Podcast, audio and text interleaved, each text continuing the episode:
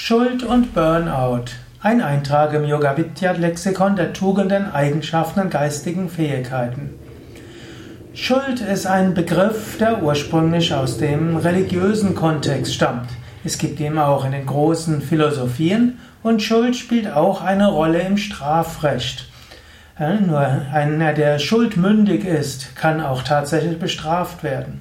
Schuld ist aber auch etwas, was etwas Urmenschliches ist. Interessanterweise in den meisten Kulturen und Weltreligionen gibt es irgendwie den Begriff Schuld. Und selbst in atheistischen Kulturen und Rechtssystemen spricht man weiter von diesem Begriff Schuld. Es scheint eine menschliche Eigenschaft zu sein oder ein menschliches Konzept zu sein. Und auch Psychologen sprechen davon, dass Schuld oft eine Sache ist, die große Auswirkungen hat auf die Psyche. Und zwar sowohl, wenn man annimmt, dass jemand anders einem Unrecht getan hat, dass jemand anders an einem schuldig geworden ist, aber genauso auch, wenn man selbst das Gefühl hat, man ist schuldig am Leid eines anderen. Auch das kann einen sehr belasten. Noch Jahre und Jahrzehnte danach. Der Mensch ist nun mal ein ethisches Wesen. Der Mensch ist ein gewissenhaftes Wesen. Es gibt keinen Menschen ohne Gewissen. Nur Menschen haben unterschiedliche Wertsysteme. So gibt es Menschen, denen ist das eine wichtig und den Menschen ist das andere wichtig. Auch der, der als gewissenlos bezeichnet wird, hat auch ein Gewissen. Zum Beispiel gibt es die Mafia-Bosse, die haben kein Problem, einen anderen Menschen umzubringen und den Tod von einigen anzuordnen. Aber wenn ihr irgendwo etwas passiert gegenüber ihrer Mutter. Wenn sie bei ihrer Mutter sind, dann haben sie großes Gewissen und wollen begegnen ihrer Mutter mit großer Ehrerbietung. Oder auch hm, Generäle können den Tod von tausend Millionen Menschen irgendwo befehlen und können trotzdem im Kleinen einen hohen Ehrbegriff haben. Ich will damit, nicht, will damit nur sagen, den gewissenlosen Menschen an sich gibt es nicht. Selbst Schwerverbrecher haben irgendwo einen Ehrenkodex, wo irgendeine, vielleicht für andere, abstruse äh, Ethik ist, aber es ist irgendwo eine Ethik. Und so wie man gegen seine Ethik verstößt, gibt es den Begriff von Schuld. Ethik spielt für den Menschen eine sehr große Rolle. Bewusste Ethik oder auch unbewusste Ethik. Und wenn man das Gefühl hat, man hat sich schuldig gemacht, dann lastet das auf der Seele. Und auch wenn man den Eindruck hat, dass jemand anders ein, äh, sich schuldig gemacht hat gegenüber einem, auch das kann an der Seele lasten.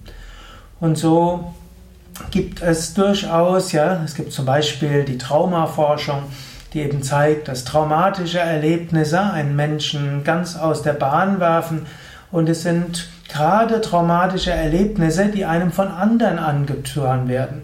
Manchmal, angenommen es ist irgendwo ein Unfall, das ist nicht so schlimm, wie wenn ein anderer Mensch einem etwas angetan hat. Oder angenommen, es war mehrfach und man weiß, jemand hat es bewusst getan, dann hat das eine andere Komponente und eine andere Auswirkung, als wenn man weiß, es ist nur versehentlich passiert. Da spricht, spielt der, das Wort, da spielt die Schuld eine gewisse Rolle. Der Mensch hat irgendwo das Gefühl, Menschen sollten sich ethisch verhalten. Andere sollten sich ethisch gegenüber mir verhalten. Wenn andere sich nicht ethisch gegenüber einem verhalten, das bringt irgendwo das Gleichgewicht vollständig durcheinander. Es erschüttert das Urvertrauen. Es erschüttert das Vertrauen ins Gute und es erschüttert das Vertrauen in das Sinnhafte. Und so ist, sollte man durchaus selbst überlegen, diese Frage von Schuld. Habe ich das Gefühl, der andere hat sich an mir schuldig gemacht? Umgekehrt kann man sich auch überlegen, habe ich mich irgendwo schuldig gemacht? Habe ich mich gegenüber einem Menschen nicht richtig verhalten? Manchmal hilft es, sich diese unbewussten Dinge bewusst zu machen. Und manchmal kann man auch zum Beispiel über den Yoga-Begriff des Karmas oder auch über eine, ja, auch über eine christliche Vergebung und die Bitte um Vergebung. Man kann selbst anderen vergeben, man kann Gott um Vergebung bitten, man kann davon ausgehen, dass äh, Gott für die, Versö für die Vergebung der Sünden gestorben ist. Man kann Buße tun, man kann daran glauben, dass es ein Karma gibt, das Ausgleich bringt. All das kann helfen, mit Schuld besser umzugehen. Es gibt tatsächlich einige Studien, die zeigen, dass religiöse Menschen mit Trauma besser zurechtkommen. Denn traumatische Erfahrungen berühren den Schuldbegriff und jemand, der an irgendwie eine Sühne von Schuld glaubt, dem fällt es leichter, damit umzugehen.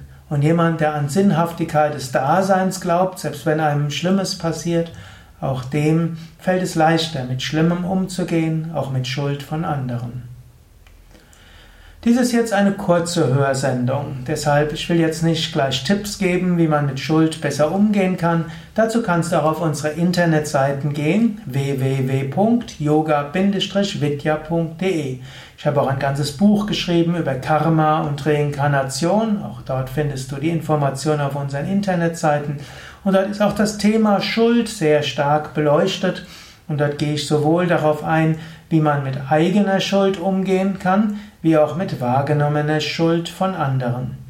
Die ganze Bhagavad Gita, eine heilige Schrift im Bhakti und Karma Yoga, wie überhaupt im Yoga und auch im Hinduismus, ja, ganze Bhagavad Gita hat als ein Hintergrund, wie geht man mit Schuld um. Das ist einer der Hintergründe, nicht der einzige. Auch die ganze Christliche Rechtfertigungslehre, wie sie heißt, ist eine Frage der Schuld oder auch äh, die Frage der Erlösung. Spielt Schuld eine Rolle? Und die großen Philosophen und die großen Ethiker und die großen Religionsstifter, sie alle haben sich damit auseinandergesetzt und die moderne Psychologie hat auch angefangen, sich damit zu beschäftigen. Ja, auch auf unseren Internetseiten steht vieles zu diesem Thema und am wichtigsten ist natürlich, Tief in der Seele bist du eins mit der Weltenseele. In der Tiefe deines Wesens gibt es die Frage von Schuld oder Nichtschuld nicht mehr.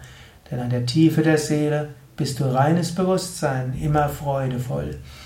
In der Lage zu sein, in der Meditation eine Ebene zu erfahren, die jenseits ist von Gut und Böse, jenseits ist von Schuld und Verdienst, zu einer Ebene zu kommen, die jenseits von Trennungen ist, ist wahrscheinlich das machtvollste Mittel gegen Schuld. Aber es gibt auch religiöse, spirituelle, psychologische, kommunikative und auch juristische Weisen, mit Schuld umzugehen.